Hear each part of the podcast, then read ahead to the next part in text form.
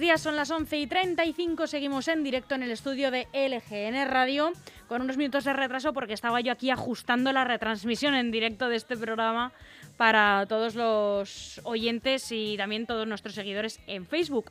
Aquí comienza con esta sintonía de, de Donna Summer, La Piedra de Rosetta. Buenos días, José Antonio Chico. Muy buenos días, doña Almudena. ¿Cómo estás? Pues yo también, muy bien, encantada de verte. Estoy ¿Te así. a- algo? ¿El qué? ¿Te tocó No. algo? Es lo que he preguntado. Nada, ¿Te ha yo- algo? ¿Te tocado algo? Mira, José, yo tengo mucha suerte en muchas cosas todos los días, así que no. No me ha tocado nada de la lotería, pero oye, agradecida de todo lo que tengo. Mm, Yo soy de la misma opinión. Yo soy, además, siempre que alguien me dice, ¿te ha tocado? Yo digo, sí, sí, me ha tocado el gordo. ¿Cómo que te ha tocado el gordo? Sí, sí, sí, me ha tocado el gordo. Hombre, Pero te, te ha tocado. Digo, mira, el solo hecho de que tú y yo estemos aquí hablando, Hombre. quiere decir que me ha tocado el gordo. ¿Por cuántas posibilidades había realmente de que se diera esa circunstancia? Yo considero que me ha tocado el gordo solo con existir. hombre. Pero además, no solamente existo, sino que tengo la suerte de estar rodeado de buenos amigos, tengo la suerte de tener una pareja con nos queremos, tengo la suerte de tener dos hijos fantásticos, tengo la suerte de una ¿Qué más familia quieres? encantadora. ¿Qué, qué más quiero? Ya me ha tocado el gordo. La verdad es Lo que sí, ¿eh? queremos todo. Este año hay que, hay que agradecer más que nunca eh, a los que, bueno, sí que es verdad que hay gente que le venía muy bien un buen pellizco, siempre a todos nos alegra, Hombre, pero hay, Alegrar, alegrar. sí, hay pero- otras personas que, bueno, lo necesitaban mucho, esperamos que les haya tocado. Bueno, mi trocito yo lo he hecho contribuyendo, porque oye, contribuir a la lotería, sabes que al fin y al cabo estás contribuyendo a las arcas del Estado. o sea Claro, claro, claro. Es dinerito que alguien lo va a utilizar, no solamente aquellos que, que les ha tocado algún premio, sino a aquellos que no les ha tocado, pues al fin y al cabo, esto va a la caja común, esa que luego nos Claro permite sí. pagar todo lo que hay que pagar, que son muchas cosas. Ya ves, pero, pero muchas, muchas y las que y las que va a haber que pagar porque bueno, va a haber que ayudar mucho a, a toda la gente que lo está pasando mal ahora, ya sean empresas o sean particulares. Efectivamente, de la situación, bueno, o sea, sabemos que de este año maldito, del que nos queremos despedir todos así como muy pronto, pero bueno, eh, todavía nos quedan unos días, eh, pues no los queremos quitar de Sí. en medio, pero ha venido marcado, ha marcado toda la economía, ha marcado toda la sociología, todo, Todo. todo, o sea, nuestra La vida psicología entera también. la ha marcado el coronavirus. Y estamos deseando todos pues olvidarnos de lo que es el COVID-19. Y es verdad que ya vemos ahí la luz al final del túnel, pero todavía nos falta, ¿eh? todavía nos falta unos meses. En Así fin, es. Al 2020 se le despide un poco como a los invitados que no te queden muy bien y dices, tira de la puerta cuando te vayas, ¿no? Pero no les acompañas a la salida, pues igual. bueno, José, ¿qué Algo tenemos? parecido, sí. ¿Qué vamos a descifrar hoy en este programa? Bueno, pues vamos a descifrar, ya, fíjate, influencias curiosas que está teniendo precisamente este tema de la pandemia, de las cuales no hemos hablado hasta ahora, ¿no? Pero mm, que... que, es que mm, son tantas. Es que son, efectivamente, son tantas. Mira, eh, había un artículo que leía ayer, eh, era muy curioso, que hablaba eh, de que la industria del automóvil se está viendo muy afectada. Eh, y el caso particular de una industria que todos conocemos, eh, española, emblemática, que sea que va a tener que eh, cerrar una de las líneas de producción y, y poner en ERTE a sus trabajadores. Y dice uno, bueno, pero ahora, porque uno entendía un poco, dice, bueno, hombre, cuando, cuando por el confinamiento, pues es cierto, todos paramos y tal, Ujú. pero ¿por qué ahora tiene que, que cerrar una de las líneas de producción de SEAT? Afortunadamente parece que hay un acuerdo con los sindicatos, por eso se va a tratar de un ERTE y no de un ERE, en fin. Eh, bueno, pues por una cuestión bastante básica y es que eh, la producción de automóviles requiere de, de chips. Eh, los automóviles que tienen una mayor electrónica pues requieren de más chips y la industria de los semiconductores cuando vino el tema del confinamiento allá por la primera oleada y tal pues se paró y, y era terrible, no se sabía por dónde iba a continuar. Entonces, ¿qué es lo que hizo? Pues que acomodó un poco sus líneas de producción y dijo, bueno, en vez de fabricar chips para automóviles, que esto está muy crudo, no sabemos qué va a pasar con Alemania, con España, nos vamos a dedicar a la electrónica de consumo. Y se pusieron a producir artículos, chips, para la electrónica de consumo, para artículos de electrónica de consumo. Eh, ¿Qué es lo que pasa? Pues que todos esos chips que no produjeron ahora nos hacen falta. Además, Claro. nos hacen falta las puertas. Es cierto que hay líneas de automóviles que no lo necesitan o no lo necesitan tanto porque su electrónica es más básica y esa, esos pueden continuar trabajando sin problemas esa línea de producción. Pero en algunas, como digo, pues nada, hay que reorientar eh, directamente otra vez a la empresa matriz y decirle, oye, eh, te vuelvo a pedir que me fabriques los chips que no me hacen falta, pero claro, ya encontré otro mercado. No es fácil, no es fácil el que vuelvan a producir aquellos elementos que, que producían en el pasado, pero bueno, en ello están. De ahí que, como te digo, pues SEAT mm, hayan tenido que cerrar esa línea de producción, al menos temporalmente. Es curioso, ¿no? Nos encontramos, este, esto del eh, del virus al final nos está trayendo además a final de año con unas cosas que igualmente pues tampoco esperábamos, ¿no? Eh, tenemos el tema del Brexit, ¿no? Bueno, pues sabemos que mm, todo el tema del Brexit que se está negociando a última hora, esas concesiones, ya hablábamos el otro día, decíamos, bueno, casi que a España lo mejor es que las cosas continúen más o menos como van, que no se mueva mucho, porque en el tema de cuota de pesca no íbamos mal, de la Unión Europea, de tal. Y precisamente el tema ese de la cuota de pesca, pues eh, está influyendo mucho y está influyendo mucho en esas negociaciones que impiden que de momento se llegue a un acuerdo con el tema del Brexit. Ahí el Reino Unido ha dicho, no, no, vamos a... Ellos empezaron por decir, bueno, dejamos para la Unión Europea un 30%, un 30% de lo que hay. No, ya ahora mismo ya van, las diferencias se han acordado bastante, dicen que como último, último un 60. Y la Unión Europea dice, no, no, imposible, no podemos renunciar a, un 40% de la cuota que teníamos de pesqueros, eh, como mucho un 25%. Y ahí andan. no, no acaban de cerrar. Pero claro, llega el virus, llega una nueva cepa y tienen que cortar, el, gobierno francés determina que, bueno, que se corta toda la entrada y salida de camiones hacia Inglaterra tremendo. Ya tenemos ahí, bueno, todos los hemos visto estos Parece que es que es una confabulación, ¿verdad? el Brexit, el virus, la nueva, porque ya el virus ya te lo pone difícil, pero es que encima hay una nueva cepa. Sí, sí, pues es como una cosa increíble. Esa nueva cepa que realmente tampoco es que se sepa mucho, o sea, cepas ha habido muchas, muchas del virus. Se cree que efectivamente podría tener un mayor poder de transmisibilidad, pero todavía no están, o sea, todavía no se han mm. hecho las suficientes pruebas como para completarlo. Sí, de momento se sabe que tiene una mayor eh, facilidad de transmisión, que es más... Se cree, no, no se sabe. Se, cree, se cree. Porque no se han hecho suficientes pruebas aún. Y, y, eso lo aprovechan rápidamente algunos gobiernos de la Unión Europea directamente para decir, bueno, pues cerrojazo, aquí no entra nadie. Por si acaso. Por si acaso. Eh, hay quien dice el presidente francés eh, toma esa decisión drástica de forma unilateral de, cortar el, la, entrada a través del Canal de la Mancha, del Eurotúnel, de, todas las eh, mercancías a, Reino Unido, eh, bueno, pues para que vayan sabiendo lo que sería para el Reino Unido un Brexit duro, es decir, que no se llegara a ningún acuerdo y que al final... Que se queden solos, sin acuerdos. claro, supone algo terrible. Primero porque tienes una fila de camiones de todos los países, no solamente españoles, pero españoles mm, hay muchos porque nosotros exportamos muchísima fruta y verdura. A, Reino Unido, pues tenemos un montón de, compañeros, compatriotas que están allí, se han quedado y lo estaban pasando mal. Em, por lo que decían hoy en los medios de comunicación, parece que más o menos ya el tema de humanitario, de, ayuda de comida y servicios, tal, ya eh, está más o menos atendido, pero claro, eh, no van a poder estar en, Nochebuena, que es lo que todos queremos eh, en casa, ¿no? Eh, que, estar un poco rodeados de la familia, aunque sea la familia más íntima, pero bueno, no verse solos. Pues me temo que muchos de ellos. A mí me da muchísima pena, la verdad. Se van a quedar por la carretera de camino. Porque, bueno, hay mucha gente que se ha quedado aislada por la situación epidemiológica que hay en España, según las provincias, pero la verdad que estos trabajadores esenciales mm, que nos han mantenido durante toda la pandemia abastecidos me da pena, la verdad, pensar que por lo menos no puedan estar con su familia, con su núcleo de convivencia, que se dice, ¿no? El problema es que la, industria de la logística, eh, los camiones, eh, es, muy complicado, o sea, van con tiempos muy ajustados, saben más o menos el tiempo, siempre tienen un pequeño margen, pero claro, el margen no incluye pasarse dos días o tres días parados en una autopista, o en una autovía, o, aparcados en un aeropuerto donde están ahora mismo, ¿no? Eh, porque se reparten un poco entre las pistas de un aeropuerto antiguo y, mm. un, y, los márgenes de la carretera.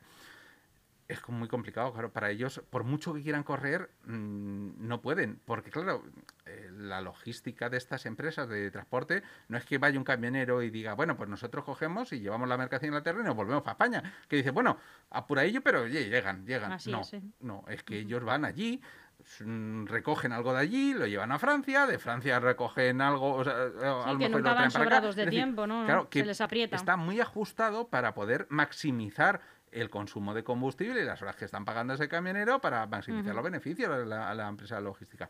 Y ahora mismo pues es muy complicado, ya no van a poder cubrir esas etapas eh, y lo que se van a mantener pues probablemente en, la carretera de camino, muchos de ellos les dará la, la Nochebuena. En fin, ¿qué le vamos a hacer? Pero es que es lo que nos está tocando vivir. Es una, un momento complicado, ¿no? Y un momento complicado, además, que, es que viene por todos los lados, porque como tú dices, es que se mezcla todo. Todo, todo, todo. Es como una confabulación de, de, de, de, malos momentos. Hablábamos de las compañías aéreas el otro día, lo mal que lo están pasando, ¿no? y que, bueno, que el tema de la vacuna, eh, pues parece que puede ser por lo menos para su cuenta de resultados, pues una pequeña ayuda, porque al fin y al cabo aquellas que tengan aviones de con de transporte, pues van a permitir eh, eh, coger y distribuir grandes cantidades de vacuna. Claro, hay que repartir muchísimas dosis de vacuna, vacunas para todo el mundo, y además no una, no una, sino dos dosis, porque casi todas las vacunas actualmente no son una sola dosis, ¿no? Bueno, pues eso mejorará un poquito la cuenta de resultados, eh, sobre todo con vistas al comienzo del año que viene.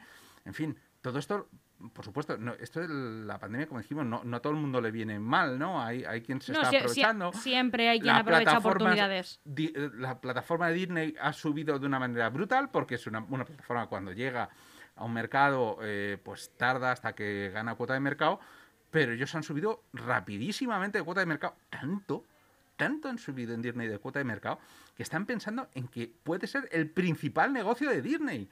Eso hace dos años no se lo creía nadie.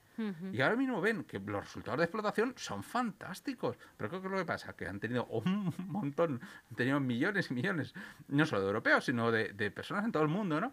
Eh, que han tenido muchísimo tiempo libre y han dicho, bueno, ¿y cómo lo, pasamos? Tal. Y, y, nuestros hijos consumiendo contenido, consumiendo contenido audiovisual. Efectivamente, pues ahí a consumir. O sea que, en fin no todo el mundo le viene tan bien, eh, pero a, algunos sí. Siempre hay quien de una crisis ve una oportunidad. Y yo creo que es el enfoque correcto eh, para aquellos emprendedores. Es decir, de donde no sacas es quedándote en casa. Eh, yo tengo conocidos que me dicen, Uf, estoy en paro ahora mismo, eh, porque han terminado sus estudios o porque han finalizado su contrato con la empresa eh, en la que estuvieran, y, pero es que me da una pereza ponerme a buscar, porque claro, ¿quién me va a contratar? Bueno, pues hay muchas empresas que sí están contratando. Están contratando porque hay empresas siempre innovadoras que buscan cómo cambiar sus medios de producción. Y dicen, bueno, pues antes nos dedicamos a hacer no sé qué, ahora vamos a hacer no sé cuánto, y con ese no sé cuánto eh, necesitamos gente que sepa. Pues igual que esas empresas de semiconductores que en su momento dijeron, bueno, que no fabricamos chips para coches, fabricamos chips para auriculares. Y tienes el mercado absolutamente inundado de auriculares de bajo coste Bluetooth con una calidad de sonido mm, que hace unos años diríamos que es extraordinaria, comparado ahora mismo con otros, a lo mejor puedes decir, bueno, está bien, no es maravillosa, pero es que están tirados de precio. ¿Por qué? Pues porque se han producido mm, literalmente cientos de millones de auriculares para todo el mundo. Y los han puesto a un coste que casi cualquier persona. Esto es un dato real, no es un ejemplo lo de los auriculares, ¿no? Es que realmente se han producido estos chips para auriculares y por eso hay ahora mismo este boom, porque la verdad es que ahora que me lo estás diciendo, sí que me estoy dando cuenta que, aparte de que los lleva todo el mundo, eh, es que los hay por todas partes, sí que es cierto. Y hay una y lo que a mí me sorprende es la variedad. Es que hay tantísimos. Tú vas a una plata, a una superficie a una tienda y alucinas. La verdad es que sí, eh, ahora que lo estás diciendo sí que me estoy fijando. Claro, pero ¿por, por qué? Eh, pues porque quien estaba haciendo chip para coches dices, hay que hacer chip para otra cosa. Y se hace muchísimo chip para coches. Sí, sí, sí, Muchísimos. Cada coche ahora mismo tiene una electrónica más compleja. Hemos hablado en programas pasados de Tesla y de lo que suponía para el mercado precisamente la introducción de la electrónica. Eh, y no solo para Tesla. Mira, al hilo de lo que estábamos hablando. Eh, esta semana salía una noticia de un medio extraoficial diciendo que de fuentes muy bien informadas, eh, Apple está a punto de presentar su primer prototipo de coche. De coche algo absolutamente fantástico.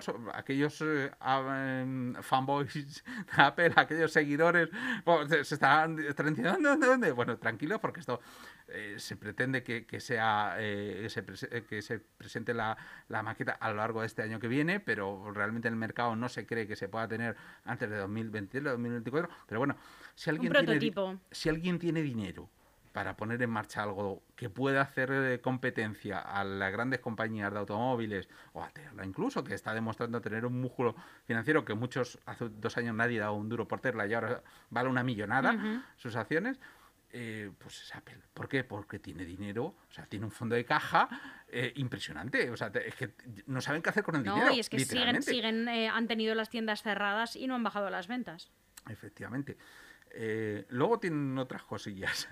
Pero bueno, eh, yo no, no, no, quiero ser un, un, fan absoluto de Apple porque, como todas las empresas, pues tienen sus productos buenos, sus productos malos, sus productos regulares. Eh, y a, veces es curioso cómo la gente se identifica con, con las personas que están, digamos, como directivos de, de, Apple o directivos de Facebook o directivos tal, y o son odiadores o, son amantes totales. O sea, parece que no hay otra cosa. O estás en un lado o estás en otro. ¿Qué crees tú, José, por curiosidad mía, ¿no? ¿Qué, qué es lo peor de Apple? ¿Qué es eso que dices, mm, tiene una cosa que no?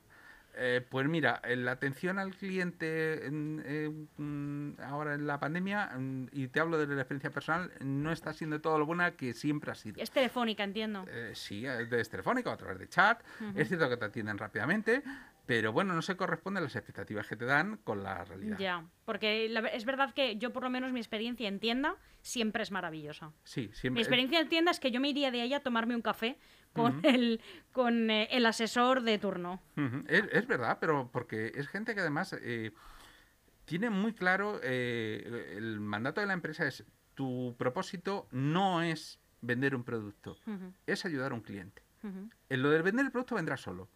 Eh, Steve Jobs tenía muy claro eh, en la cabeza que él eh, no tenía que producir aquello que el mercado demandara. Él tenía que producir lo que creía que el mercado necesitaba. Y su propia actuación haría que el mercado lo quisiera. La prueba fue el iPhone. Cuando apareció el iPhone, era un producto absolutamente ah, rompedor. Rompió el mercado, rompió los esquemas Anuló y al resto. arrasó. Hoy en día tenemos otra empresa que lo está haciendo, lo hemos comentado, Tesla, eh, con sus maravillosos automóviles, y tiene a la cabeza un señor que es un visionario, que muchos le tildan de genio, un nuevo Steve Jobs y tal, eh, que luego, eh, bueno, pues como todo, es cierto que sin duda eh, un visionario es. Le pone nombres a sus hijos que ni él sabe pronunciar. tiene, tiene unas cosas, o sea, una visión de futuro impresionante, porque para, para haber revolucionado no solamente el mercado de Parece que vive en el futuro, la verdad. la industria aeroespacial con SpaceX, estar participando en Hyperloop también, en el tema de los túneles, en fin, es impresionante. Luego, sin embargo, en cuanto a, a su modo de comportarse como persona, pues deja mucho que desear, ¿no? Es un poco un Trump. Sí, es, es, un otro genio loco. Ha, sido otro de los que han negado el coronavirus, que luego ha dicho que no sé qué, de vez en cuando ha sacado... Vamos, ha tenido apercibimientos por parte de la Comisión Nacional del Mercado de Valores porque decían que manipulaba el precio de sus acciones con sus tweets. O sea, cada vez que decía algo, automáticamente el precio de la acción subía o bajaba y que él se, estaba aprovechando de alguna manera. Sí, sí, sí. O sea, que ese poder es, es incontrolable. Es incontrolable, sí, sí, sí. O sea, es la genialidad unida, pues eso, a a una manera de ser, pues de luego muy controvertida, ¿no? En fin, a todo el mundo pues eh, nos encontramos con esto de que no hay que identificar la empresa y sus productos con la persona, con el liderazgo de, esa empresa. Tampoco hay que identificar el liderazgo de la persona con eh, que es una persona fantástica, maravillosa, eh, pues porque no tiene que ver. Uno puede ser un fantástico líder y a la vez ser un tirano. Totalmente. Eh, mm, uno puede ser un visionario y a la vez ser, pues, un amante de las fake news. Pues, sí, o sea, gente perfecta no hay. Este mundo es muy perfecto, todos lo somos y, y, bueno, pues estos señores que también están a cargo de corporaciones gigantescas, pues también, también lo son, ¿no? En fin, la verdad es que los medios de comunicación nos hacen tener una visión un poco sesgada, ya, ya, decía antes, o un poco, eh, o eres fan o eres odiador, ¿no? Los haters, ¿no? Que, dicen ahora mis, mis hijos, por ejemplo, están... Los haters. Eh, eh, ah, papá, es que eres un hater. sí, sí.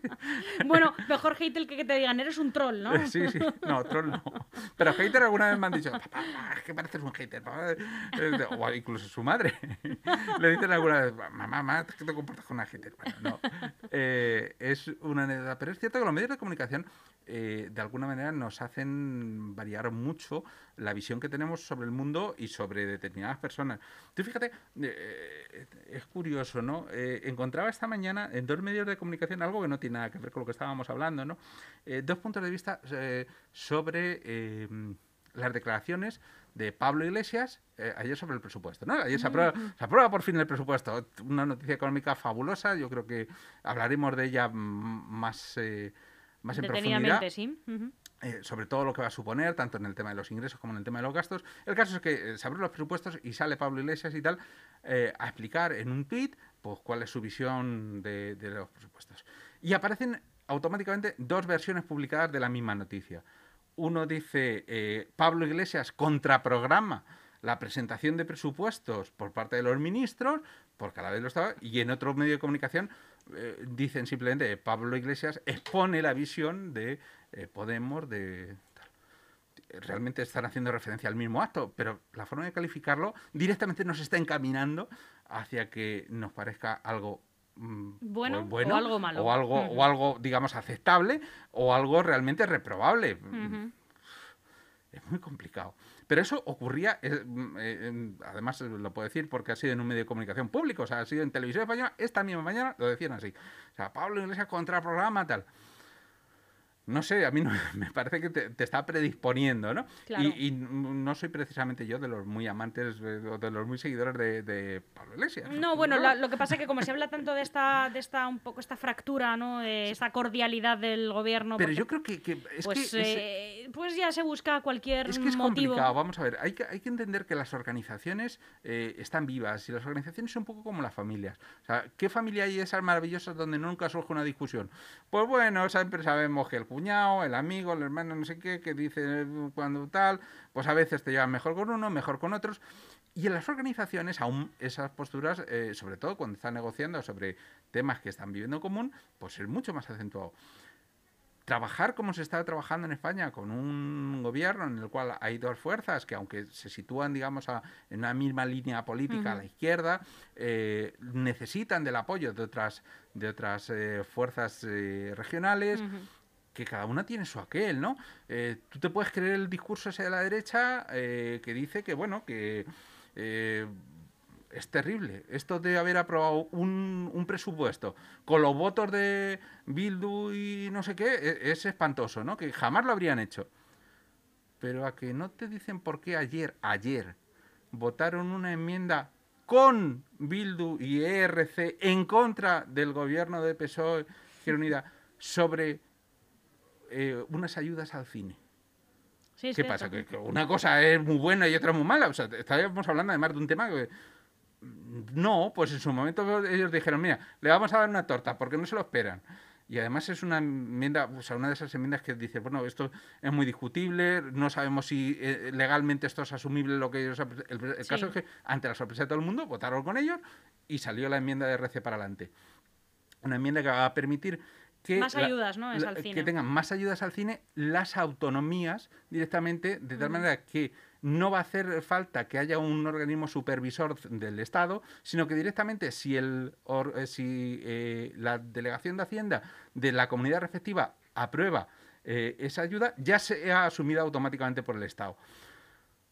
Eso, como digo, jurídicamente tiene un, un empaque complicado de entender. Los productores de cine dicen, más ayuda, fenómeno. O sea, ellos no se van a quejar de ninguna, vamos. Y, y RC la plantea porque quieren ayudas al cine catalán. Y, bueno, y, y- y la han apoyado PP Sí, sí. y Vox. Bueno, o sea, que eh, ir con ellos Ayudas para al aprobarnos... cine. Sí, sí, sí, ayudas al En fin, cine. es, es una cosa muy loca, la verdad. sí, Parece sí, que es de broma al o que nos cine, hemos confundido. sí. Ayudas al cine que se producen desde las comunidades autónomas para que las puedan recibir sin necesidad de que una supervisión del gobierno central. Como digo, es un tema que, que podría valorarse, o sea, si es bueno. Pero, ¿qué pasa? Que aprobar eso mm, con RC y Bildu no pasa nada y aprobar unos presupuestos es o, terrible, porque ¿cómo vais con las señoras de que antes eran ETA? En fin. Que, que es, es- como digo, es complicado. El, el punto de vista depende mucho de, de la gente y es muy influido por los medios de comunicación. Vamos a otro tema que no tiene nada que ver. Vamos, ya que estábamos con las vacunas, ¿no? Eh, las farmacéuticas. Las farmacéuticas parece que han sido una de las grandes beneficiadas, ¿no? Dice, bueno, Ujú. oye, la bene- farmacéutica, incluso uno tiene cierta empatía. Dice, oye, esto de- una biotecnológica, una farmacéutica me gusta a mí, parece que, que hombre, que te- fíjate, nos van a sacar de la pandemia y tal. Bueno, cuidado, cuidado. Porque las- los señores de las farmacéuticas no son santos. Los señores de las farmacéuticas eh, se han aprovechado de una posición de dominio en el mercado brutal. Han elevado el precio de algunos medicamentos esenciales de forma unilateral hasta un 400%, sin avisar a nadie. Eso lo han hecho en Estados Unidos, donde además no existe ninguna regulación que, les impida hacerlo. Eh, hace poco, eh, a lo largo de este año, aumentaron el precio de, un medicamento que tenían eh, contra crisis que se producían por alergias. lo elevaron un 400%. Un 400%, porque era fantástico, el medicamento no cabe de que era fantástico. Bueno, luego uno se pone a investigar, ¿no? Y dice, bueno, y a lo mejor las farmacéuticas no son tan buenas. No, no, no, pero las vacunas, la vacuna, la vacuna. Oye, las vacunas no, no las han inventado las farmacéuticas. Las farmacéuticas las producen. Pero ¿de dónde ha salido realmente la De los científicos, de los investigadores. Ha salido de la Universidad de Oxford, por ejemplo, el Instituto Jenner, eh, asociado a la Universidad de Oxford, es la que ha cogido y ha desarrollado eh, directamente una de las vacunas, eh, en, en, concreto la que la farmacéutica AstraZeneca va a distribuir entre otros en España. Pfizer. Vamos con la otra vacuna que se va a distribuir en España, la vacuna de Pfizer. No, la vacuna de Pfizer no la ha hecho Pfizer. O sea, no, no, no la ha investigado, no han sido ellos los que han desarrollado la vacuna. Ha sido una pequeña empresa de biotecnología que se llamaba eh, BioNTech. BioNTech. Eh, BioNTech ha producido directamente, ellos desde el principio se pusieron a investigar cuando apareció el tema del coronavirus al principio, principio, principio del todo en China, dejaron todo lo que estaban haciendo y dijeron, aquí esto puede ser una pandemia, ellos fueron de los primeros y dejaron todas las líneas de producción que tenían, de investigación que tenían, y directamente se pusieron a investigar sobre ello. Por cierto, una, pequeña empresa eh, cuyos eh, jefes realmente eh, estaba formada por dos inmigrantes turcos. Muchas veces vemos el fenómeno de la inmigración, no, es que la inmigración, es que los inmigrantes vienen a quitarnos los inmigrantes vienen a, pues a, salvar su vida aquí, básicamente, a, a permitirles eh, rehacer su vida si, si, pueden y son capaces en la Unión Europea. Bueno, pues este matrimonio de, turcos, eh, estos dos inmigrantes turcos, eh, bueno, pues desarrollaron en, esta empresa que montaron en Alemania la vacuna que luego, sí, todos la conocemos con el nombre de Pfizer. Eh, luego las farmacéuticas están jugando sobre seguro, cuidado. Van a tener unos beneficios extraordinarios. ¿Por qué? Porque se les dice a la Unión Europea, nosotros os pagamos todo. El proceso de investigación que tengáis que hacer, en las cadenas de producción, eh, os pagamos hasta la vacuna, aunque no funcione.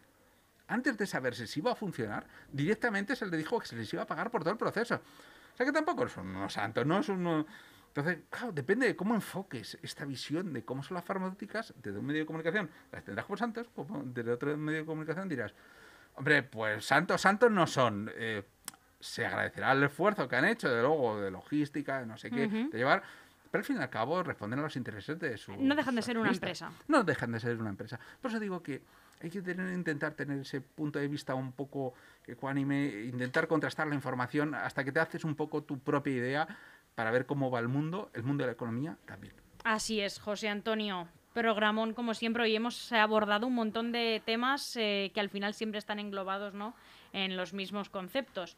Yo hablaba de esta confabulación, que bueno, al final es esta cadena de la que siempre hablábamos, ¿no? De, eh, el efecto mariposa, ¿no? Una mariposa bate las alas en un lado del mundo y provoca un huracán en el otro, ¿no?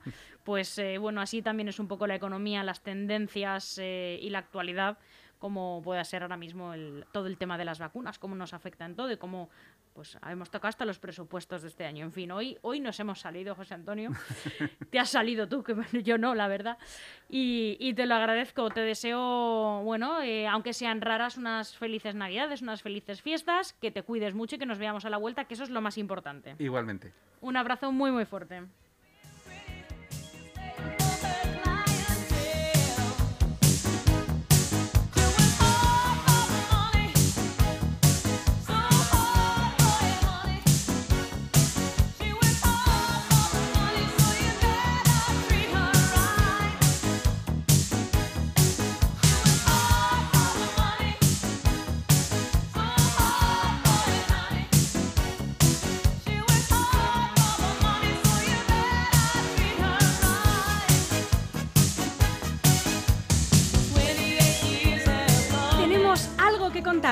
Y sabemos que lo estabas deseando.